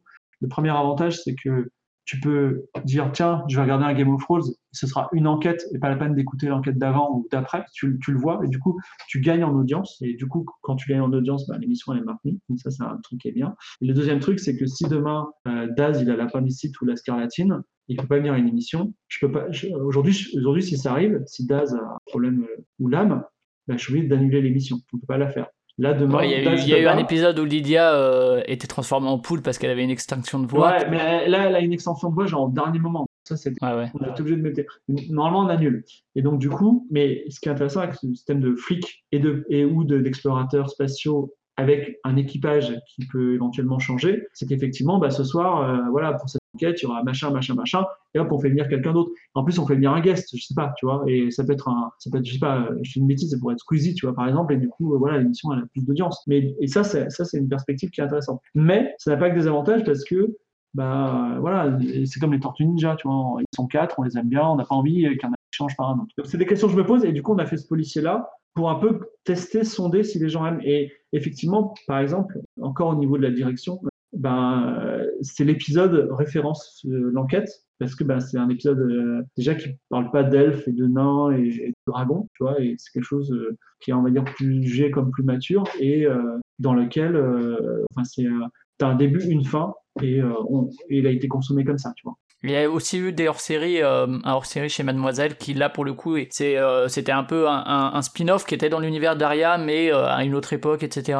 Il y avait l'âme qui était là, il me semble, hein, mais Ça, ça, c'est la plus belle chose qui nous soit arrivée. Ça, c'est vraiment un miracle. Bon, après, moi, j'aime beaucoup Mademoiselle et Mimi en général, mais effectivement, donc on vient quand même de jeuxvideo.com. Jeuxvideo.com, c'est le forum 15-18. hein. C'est, ouais, euh, ouais, c'est pas les meilleurs copains de Mademoiselle du tout, quoi. Voilà, c'est les, c'est les ennemis de Mademoiselle, c'est les petits mecs, c'est les fameuses pépé manga euh, sur Twitter, tu vois, c'est les- c'est les- c'est un public très particulier.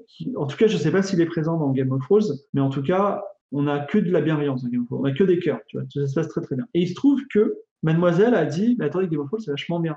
Du coup, sans être sur le chat, via les podcasts et les replays, tout ça, on a eu un énorme, parce que Mademoiselle, c'est le premier média féminin des moins de 25 ans. En France, on a eu un, une énorme, on a eu des filles qui nous regardent. Beaucoup de femmes se sont mis à regarder Game of Thrones. Et à tel point que j'en ai fait un chez Mademoiselle. Et aujourd'hui, Game of Thrones, pour moi, c'est l'émission la plus mixte de le stream. Il y a autant de filles que de garçons qui regardent. Et d'ailleurs, il se passe des choses. Enfin, il y a, des personnages féminins, masculins.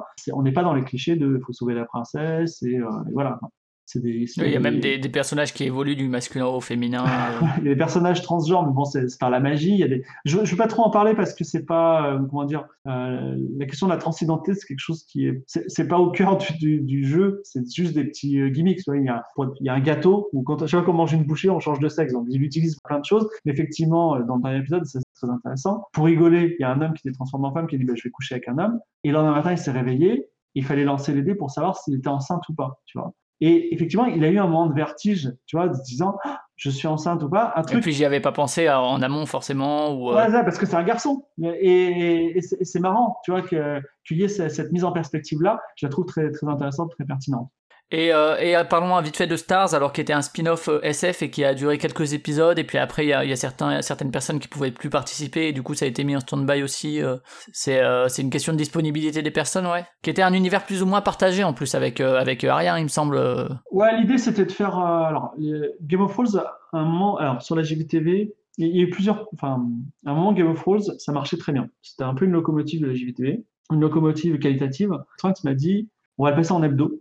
Donc c'était vraiment, ça commençait à être beaucoup de travail pour moi, c'était compliqué. Et euh, on va faire un autre univers, mais il y aura des crossovers et on va faire une autre team.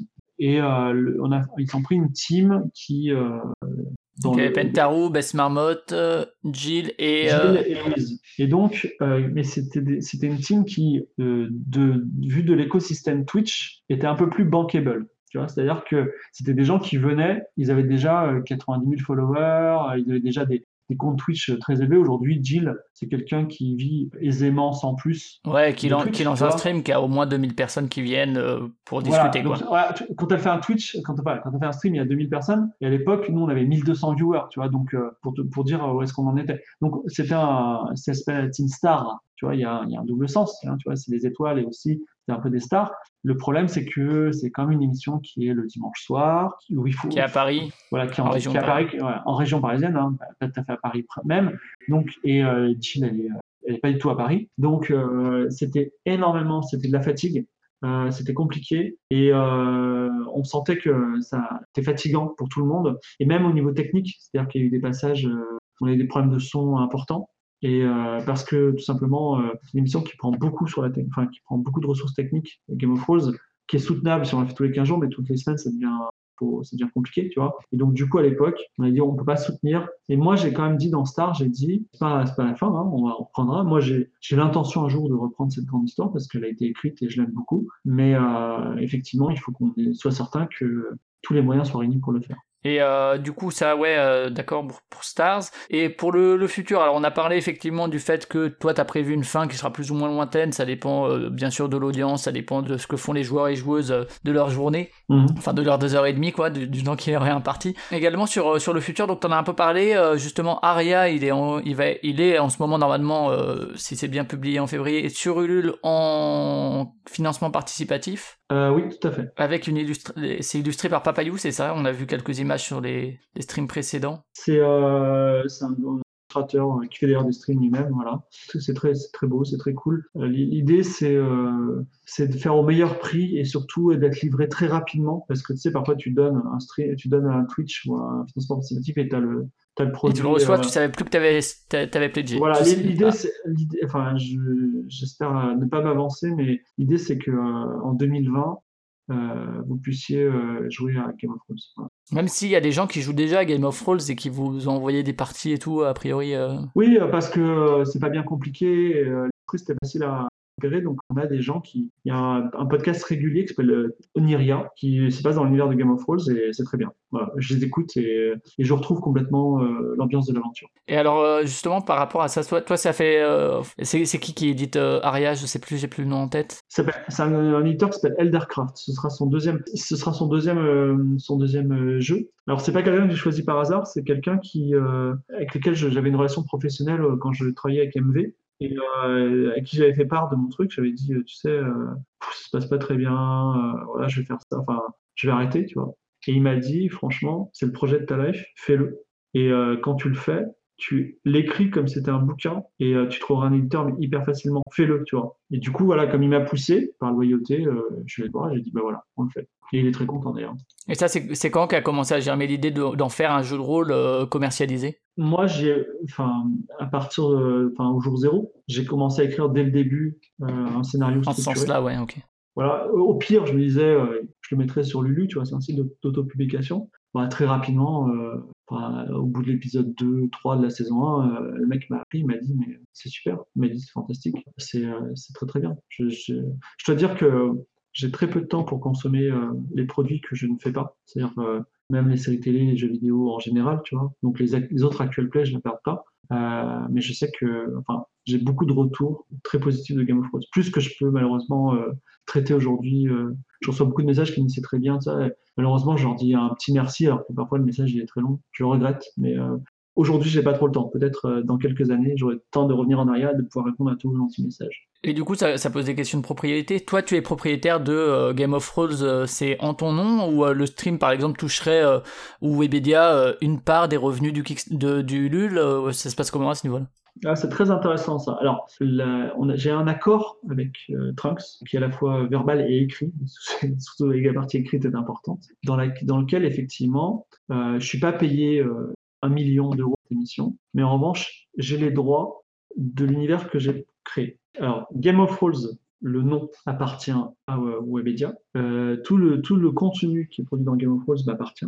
Et du coup, à ce titre, on- je publie le contenu. Et je je le publie pas sous le nom Game of Sous Thrones ouais. oui, sur le nom Aria. Et il se trouve que euh, je me suis quand même posé et je me suis dit que, euh, d'une part, pour la réussite de l'émission et donc du produit, et d'autre part, pour la volonté créative, euh, les joueurs, les quatre joueurs, sont, euh, comment dire, ils, ils ont droit à leur part. Donc, Ils sont crédités coup- comme co-auteurs euh, ah oui, complètement. C'est-à-dire que ma part, je vais être hyper transparent, je touche 5% euh, sur le sur le, le jeu, quoi. En gros, je sais pas combien c'est, peut-être 8, peut-être 3, j'en sais rien, mais je touche, je touche un petit pourcentage sur les ventes du jeu. Ce pourcentage, j'en donne une part égale à tous les joueurs, et moi je touche deux fois la part. Je touche deux parts et tous les autres touchent une part. C'est la seule façon d'être plus ou moins honnête parce qu'ils ont, ils ont, ils ont beau- beaucoup euh, donné. Après, j'ai fait, parfois je travaille beaucoup et je dis, ah, je touche pas beaucoup quand même, mais en fait, dans comment dire, le, les marges sont très très faibles. le- C'est-à-dire que si demain on fait un million sur le financement participatif, c'est chose qui n'arrivera jamais. mais je te le dis, hein. si on fait un million, en gros, euh, je sais pas, je toucherai 18 000 euros. Tu vois. Et 18 000 euros, euh, c'est un gros contrat que je pourrais avoir euh, dans le courant de l'année. Tu vois, c'est c'est pas une somme importante. Et du, du coup, comme on touche assez peu, c'est-à-dire on va faire un Kickstarter qui sera plutôt dans l'ordre de la centaine de milliers d'euros. Donc du coup, je ne toucherai que 1800 euros tu vois, pour ce travail de trois ans. Euh, du coup, je toucherais vraiment très peu. Quitte à toucher peu, autant que tout le monde touche sa part. Voilà, c'est ça le truc. Et euh, au niveau des retours, parce qu'il y a quand même toute une communauté qui s'est formée, alors il y a les retours en direct sur le, sur le Twitch, mais il y a eu plein de trucs créés, effectivement. euh, Il y a un wiki euh, hyper complet que les, je sais pas si les joueurs ou les joueuses de consultent ou non, mais euh, peut-être pas pour. euh, Euh, bah, si, bah, en tout cas, moi, je le consulte. Ils m'aident beaucoup. Voilà. Ouais, ouais, c'est assez, c'est assez incroyable. Et puis les fanarts aussi euh, qui, qui sont faits, qui pareil sont partagés par le compte Twitter euh, Game of euh, donc Ouais, on a euh, beaucoup de chance. Mais euh, un, un des secrets euh, pour art, c'est que c'est un monde qu'on a raconté et qu'on n'a jamais illustré. Et effectivement, depuis qu'on a illustré avec des images officielles du jeu de rôle, bah, il y en a moins de fan art. Voilà, c'est normal. Mais tu regarderas euh, les actuels plays où il y a, on impose le fan art, c'est-à-dire que dès le début, il y a, il y a une image, ben, t'as pas envie de dessiner dessus parce que déjà, tu seras moins bon qu'un dessinateur professionnel. Et en plus, euh, on a déjà une idée fixe, c'est-à-dire qu'aujourd'hui, va imaginer un golem qui n'est pas le golem de Peter Jackson ou euh, un Harry Potter qui n'est pas le Harry Potter des films. Tu vois, c'est très compliqué.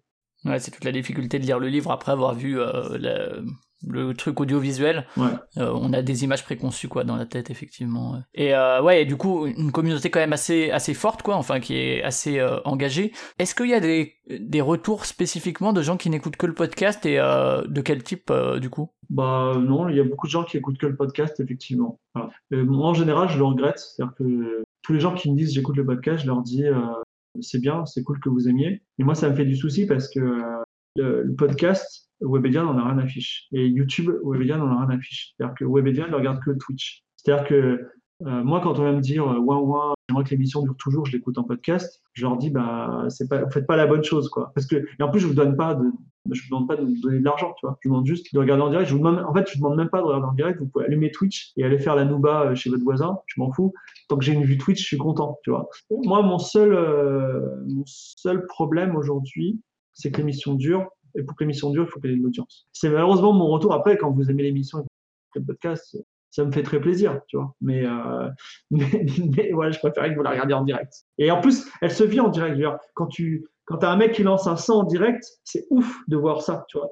Ah oui, c'est absolument pas pareil. C'est comme quand tu regardes la, finale de la Coupe du Monde en direct ou, ou non, quoi. Enfin, c'est, deux, deux émotions différentes. Et, des retours de la part de Rollis, justement, parce que tu l'as dit, il y a certains, euh, disons, euh, euh, un peu extrémistes du jeu de rôle qui vont dire non, non, faut pas faire comme ça. Est-ce qu'il y a eu ce genre-là ou, mais d'un autre côté, enfin, il y a, il y a ce côté-là, c'est, tous les loisirs de niche qui sont un peu comme ça, et le podcast en fait partie d'ailleurs, c'est, oh, on aimerait bien que ça se démocratise. Ah oui, mais faut que ça se démocratise comme nous on le veut. Et du coup, les Rollis, il y a souvent eu ce, ce discours de, ah, les gens ont cette image négative du jeu de rôle, ce serait bien, mais en même temps, euh, attention, pas n'importe comment. Et euh... bah, alors, il y a du gatekeeping. Ouais. Euh, mais alors moi, il faut voir que quand même, je suis un. Les rôlistes pur jus, on va dire qu'il y a trois sphères euh, en France. Il y a la sphère Black Book Edition, qui a le actual play euh, roll and play. Tu as une sphère qui est sur un forum Discord qui s'appelle Casus No, qui est Casus, qui s'appelle Casus non officiel. Ce qui est intéressant parce que Black Book Edition détient Casus Belli, donc la, la parution majeure en France. Casus, Casus non officiel qui est, vraiment la scène indé euh, du jeu de rôle. Et euh, après, tu as en gros les autres. Et euh, qui est une sphère qui n'est pas forcément organisée mais présente. Et il se trouve que euh, moi, je suis quand même quelqu'un qui fréquente Casus No depuis très longtemps et euh, qui, qui aussi euh, suffisamment d'intelligence pour comprendre à quel point les gens, les créateurs qui sont sur Casino, les créateurs indés, sont intelligents. Et euh, ils le sont plus que moi. Et euh, j'ai toujours rendu hommage à leur travail, notamment dans mon travail dans le jeu vidéo. C'est-à-dire dans le jeu vidéo, j'ai souvent dit, euh, vous pouvez pas vous rendre compte de ce qui se passe dans la scène indé du jeu de rôle qui, qui fabrique des choses extraordinaires, crée les routes du futur. Tu vois. Et moi, j'étais extrêmement honoré très tôt de pouvoir, dans Game of Thrones au début, donner des jeux. C'est-à-dire, je donne des jeux par exemple, d'un créateur qui s'appelle Ino, YNO, qui est un créateur indé, tu vois. Donc, moi, je serais eux, ça me ferait chier qu'il y ait un de tigre out of nowhere qui est même pas rôliste, c'est un créateur de jeux vidéo qui tout d'un coup se met à faire du jeu vidéo. Je comprends euh, qu'il euh, qu y aurait une hostilité naturelle, en tout cas que je n'ai jamais vu se manifester, mais il y a ce côté que l'émission est quand même très sympathique. Voilà, tu peux pas, c'est compliqué de nous détester tu vois, parce que on se marre bien. Il y a des vannes tout le temps, on n'est pas méchant avec personne. On, on, on joue pas aussi euh, du Donjon et Dragon parce que tu vois, ce Donjon et Dragon c'est un peu le, comment dire, c'est un peu, c'est pas le gros méchant, mais c'est un peu le truc de base. Et du coup, quand tu quand t'es pas avec euh, les grands, comme Donjons et Dragons, les indés, ils t'aiment un peu plus, tu vois. Et euh, j'ai pu utiliser Game of Thrones, qui est un, un, actual play, pour présenter des jeux indés. Et également, Roll and Play, on sait beaucoup, hein. Du coup, BBE, enfin, tu vois, il y a un mec de Black Book Edition dans l'affaire Figaro. Donc, tu vois, c'est un minimum, on se connaît bien, on essaie de se respecter. Moi, je les respecte, enfin, je pense que j'ai fait passer le message sur lequel je les respectais beaucoup. J'espère qu'ils l'ont compris, en tout cas. Et je, en toute humilité, euh, si je peux les mettre en avant dès que je peux, je le ferai. C'est notre seul espoir. C'est-à-dire que l'espoir d'avoir un jeu de rôle euh, mainstream intéressant et intelligent demain, c'est pas Donjons et Dragons. Donjons et Dragons, comme je l'ai dit au tout début, c'est t'as un marteau pour taper sur des clous. Au contraire, il faut des jeux dans lesquels tu as des gestions intelligentes des relations des gens. Simplement euh, des jeux qui permettent d'avoir des histoires d'amour. Et des histoires d'amour dans tout film. Il y en a très peu dans les jeux vidéo. Et je veux pas qu'il n'y en ait pas dans les jeux de rôle, tu vois. Je veux qu'il y en ait. Tu peux en avoir dans Donjons et Dragons, mais c'est pas un outil qui est fait pour ça. Voilà. Et alors, pour finir sur le futur, tu as parlé du jeu de rôle chez le Figaro, donc premier rôle, ouais. qui ça sera diffusé sur la chaîne du Figaro. Ouais, la chaîne Twitch du Figaro, nouvellement créée. Enfin, ici, ils ont une chaîne Twitch. Ouais. Enfin, ce sera pas, ce sera uniquement sur la chaîne Twitch. Déjà, ce sera un, c'est pas anodin, c'est-à-dire que demain, je vais pas avoir euh, 1000 viewers sur le Figaro, je vais en avoir peut-être 40, tu vois, mais je vais être aussi en home du Figaro et sur le Facebook Live du Figaro, et là, on aura des milliers, voire des dizaines de milliers de viewers. C'est quelque chose quand même qui, c'est pas anodin. Tu vois. Je, je, Webedia, c'est le grand luxe. C'est-à-dire si j'ai besoin d'un générique, j'ai un, un, développeur qui va travailler sur un générique. Mais euh, quand je suis arrivé au Figaro, j'avais une équipe de 15 personnes. Tu vois, c'est la démultiplication des moyens. Elle est, je les appelle la machine à dire oui. Dès que je disais demander un truc, ils me disaient oui. Je peux avoir un travelling? Ouais, ouais, ouais, ouais. Et ils ont même dit oui. Ils ont dit ah c'est une bonne idée le travelling, on va en mettre deux. J'ai deux travelling dans l'émission. Donc, c'est euh, c'est la machine à dire oui. Tout, tout, est possible avec eux. Ils sont très enthousiastes parce que ça injecte un peu de, de bonne humeur euh, dans un média qui est surtout euh, vu, perçu pour sa politique. Et euh, ça, ça, leur donne... Et puis une politique de droite, etc. Enfin, c'est le Figaro, c'est pas non plus à, ouais, alors, alors quand à l'intérieur, il se voit plutôt du centre, tu vois. Mais, mais oui, effectivement, je comprends. Ouais, Non, mais en fait, ce qui est intéressant, c'est qu'ils sont très, très ouverts d'esprit. C'est-à-dire que, par exemple, on va certainement faire un jeu de rôle pour les présidentielles. Et ce sera, un jeu de rôle dans lequel on jouera des présidents. Enfin, on jouera des candidats à la présidentielle. Ça, c'est très intéressant parce que le jeu de rôle, il permet d'anticiper euh, quand tu as des experts et que tu les mets dans des situations, exactement quand, vous avez un médecin euh, qui fait un jeu de rôle euh, pédagogique avec un patient, le patient il a quels symptômes, il vous dit ah ben il découvre la maladie, tu vois. Là quand tu as des experts, tu les mets dans des situations plausibles politiques et qu'ils soient experts dans la matière, forcément tu vas réussir à anticiper des, événements qui vont arriver et ça et là le jeu de rôle va, non seulement euh, enfin là il va être pour la première fois dans un média mainstream, ce qui est ouf, mais en plus il risque de devenir un outil euh, concret, tu vois. Et ça ça va être cool. Si en plus on arrive à faire de l'argent avec, c'est cool. Et là, pour le, pour le coup, tu as, tu as la marque aussi, euh, comme chez Webedia, ou bien ils gardent euh, la marque, le contenu, l'univers? Alors, ils gardent tout sauf l'univers. Ouais. Mais en vrai, alors c'est compliqué parce que moi, on m'a demandé de faire du chronique oublié, qui est un système qui est édité par Black Book Edition, et pas d'utiliser un système maison parce que Black Book Edition est dans la, dans la boucle. Par contre, je pouvais écrire le scénario que je voulais. Donc, du coup, j'ai tiré un peu Chronique oubliée, c'est un peu du Donjon Dragon, donc je l'ai tiré au maximum vers quelque chose que j'aime, qui est, euh, il n'y a pas de, de nains, par exemple.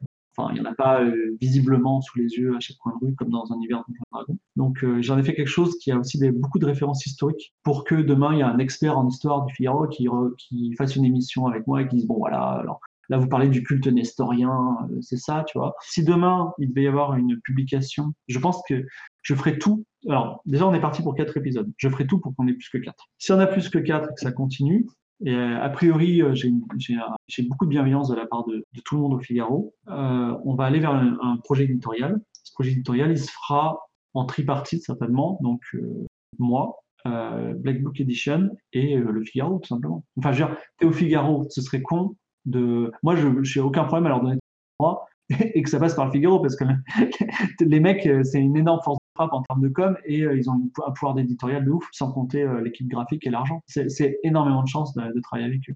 Et, du coup, il y aura aussi une publication euh, sous forme de podcast ou pas pour cela? Oui, tout à fait. le Figaro aujourd'hui publie des podcasts. Ah oui, pas chez Qualité, du coup, ce sera chez le Figaro. Non, non, et c'est assez drôle parce que ils publient hyper, comme tous les médias, enfin l'Express récemment s'est mis largement en podcast, eux ils publient des podcasts assez confidentiellement très orienté politiquement. Et euh, entre deux euh, chroniques de Zemmour, bah, tu auras un, épisode de premier rôle. Voilà. Mais tu sais, tu vas voir euh, très sérieusement, tu vas voir Zemmour et Eugénie Bastier autour de la table, un moment en guest, dans un univers de Donjons et Dragons. Et comme ce sont des gens qui sont plutôt orientés à droite, on va probablement compenser avec des personnalités de gauche. Et ça, ça va être très intéressant.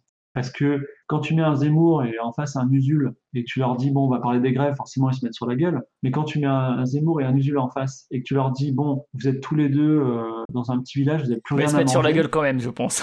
non, non, vous n'avez plus rien à manger, vous avez genre une pièce d'or, qu'est-ce que vous faites, tu vois? Enfin, tu vois, ils vont devoir, euh, ou même je les mets tous les deux sur une île déserte et je leur dis, débrouillez-vous, essayez de survivre, tu vois. Ils sont obligés, quand tu les forces à coopérer, à avoir un but commun, ce qui est intéressant, c'est que tu as deux visions de vie complètement différentes. Peut-être même que ça va être cool, tu vois, que les deux vont être très cool et que euh, même ils vont, ils vont pouvoir apprendre l'un de l'autre. Voilà, ça, ça, pourrait être, ça pourrait être un, ça pourrait être un, bienfait euh, inattendu, j'espère, du, jeu de rôle. Voilà. Et du coup, il y en a d'autres que tu prévois pour l'instant euh, Game of Thrones et le, jeu de rôle au Figaro, c'est déjà bien avec tout le reste? Je suis en relation avec un très très très très très très grand média il y a presque pas plus grand en France pour du jeu de rôle encore parce qu'il y a une bulle. Voilà. Maintenant, c'est compliqué parce que est-ce que c'est intéressant d'être minuscule chez les géants ou d'être euh, grand chez les petits Voilà, c'est la question que je me pose. Mais euh, et puis euh, parfois, tu vaut mieux un tien vaut mieux que deux tu l'auras. Moi, tant que temps, enfin, mon projet principal reste quand même Game of Thrones. Tant qu'il reste et tant que j'ai de l'énergie pour le faire, je serai content de le faire.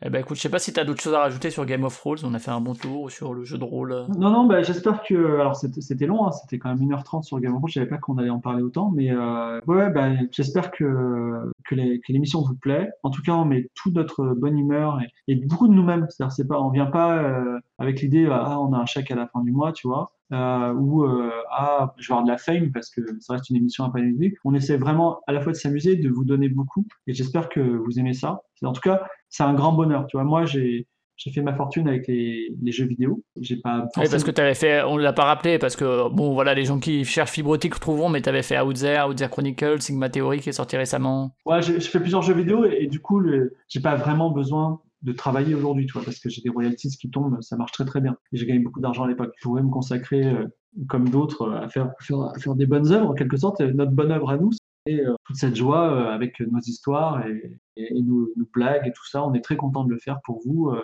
pour vous faire plaisir. Et quand vous avez du plaisir, nous, ça nous rend très heureux. Voilà. Voilà. Mais si vous pouvez aller regarder sur Twitch plutôt que l'écouter en podcast. Ah bah c'est sûr. euh, La seule chose, c'est effectivement, il faut le regarder en direct, euh, même si vous n'êtes pas devant l'écran, parce que les views c'est très important. D'accord. Bah écoute, on va passer à la, fin- à la fin de, de l'émission avec. euh, Est-ce que tu as éventuellement euh, deux, ou- deux, trois podcasts à recommander aux auditeurs ou aux auditrices, que ce soit du domaine du jeu de rôle ou non? Il y, a, y a un podcast qui, qui me vient tout de suite à l'esprit que j'aime beaucoup. Il y y a- vraiment certains podcasts que j'aime. j'aime je vais en suggérer plusieurs, d'accord, que j'aime beaucoup. Donc il y en a un qui est de Natas, qui s'appelle Community Manager, que j'aime beaucoup. Qui a été recommandé, figure-toi, il, y a- il y a deux mois euh, par. euh, Voilà, j'ai tout bingé. euh, je trouve celui sur les Furies, il est ouf. Voilà. J'aimerais qu'il y ait euh, la série animée, j'en sais rien, tu vois. Enfin, tout, tout est bien. Voilà. J'aime beaucoup. Alors, j'écoute j'écoute After Eight de Quicks et Daniel Andreev, que j'aime beaucoup. Ah oui, j'écoute Seriously de Alain Carazé, Previously de Alain Carazé, qui est sur les séries et super documenté de ouf. Un- C'est un, truc sur les séries. Alors après, c'est très produit. Ça pourrait être. C'est pas un podcast en mode trois mecs autour d'une table qui chill et qui vont parler de, je sais pas, de, de Sherlock Holmes. de. Watchmen. C'est ouais, de- non, ouais, c'est que des séries. Oui, de Watchmen. C'est il, il arrive, il a, il est allé voir euh, la, la il est allé voir, tu vois, il a déjà fait des interviews derrière. euh, il connaît toute l'histoire sur le bout des doigts. Il sort des musiques du de l'épisode de, la- de 1948, donc c'est- c'est quasiment des mini documentaires. Moi, je trouve, je trouve ça super. Euh, je fais aussi ma pub. Euh, c'est pas un podcast euh, que je produis, mais il y a un podcast qui est ouf de France Culture qui s'appelle LSD. Et euh, je suis dans le podcast du 4 février, voilà, sur les jeux vidéo. Donc je suis dedans. Donc si vous voulez encore m'entendre parler, ben, je serai dans LSD euh, sur les jeux vidéo. Et d'ailleurs, il m'a. Ouais, et puis par- t'as participé à plein de podcasts précédemment. Si les gens veulent t'entendre parler, il y a de manière générale pas mal. au- Au-delà même des podcasts de qualité, euh, t'es intervenu à pas mal d'endroits différents pour parler de diverses choses. euh. Ouais, je précise quand même que dans le podcast de LSD, le jour où le, le journaliste m'a interviewé, j'étais au fond du trou. J'étais super déprimé. Et euh, genre, je dis des trucs du style, ça sert à rien de travailler dans le jeu vidéo, on n'y arrivera jamais. Donc aujourd'hui, j'ai- aujourd'hui, j'ai quitté le monde du jeu vidéo qui est compliqué. Donc j'ai arrivé à, à, éteindre ma peine. Et on sent vraiment ma peine dans le jeu vidéo, dans, dans le LSD. Donc euh, voilà, ne, ne- ne vous arrêtez pas simplement à ce témoignage pessimiste. Ça marche. Bah écoute, merci en tout cas pour ta participation. Donc on rappelle Game of Thrones, vous pouvez aussi retrouver ça sur, bah, sur le SoundCloud de qualité, sur Twitter. Je sais pas si vous êtes sur Instagram aussi, si sûrement. Euh, Game of Thrones, non. Non, Game of Thrones n'est pas sur Euh, Instagram. qualité, qualité, oui. Qualité, oui, mais- On est, bah, en qualité, qualité fera des petites stories sur Game of Thrones. Non, on n'a pas trop de social media parce que euh, le stream, c'est un média social qui explose. C'est la première web TV généraliste de France. Donc euh, voilà, euh, on a, on a, voilà, faire du. Mais si vous voulez voir les fanarts, vous pouvez suivre Game of Thrones sur Twitter parce que vous Voilà. les retweetez régulièrement. c'est donc, ah oui, c'est un peu notre notre hub. Twitter, il y a toutes les infos là-dessus. Ok, bah écoute, voilà. Pour Podcastorama, vous retrouvez ça sur cultureconfiture.fr, culture avec un K confiture, pareil, et sur vos applis, sur Twitter et sur Facebook aussi, et puis, et puis ma foi, voilà. En tout cas, merci encore pour avoir présenté Game of Thrones. Bon courage pour, euh, pour euh, maintenir l'audience sur Twitch. Merci encore, et puis à plus. Ciao. Allez, salut.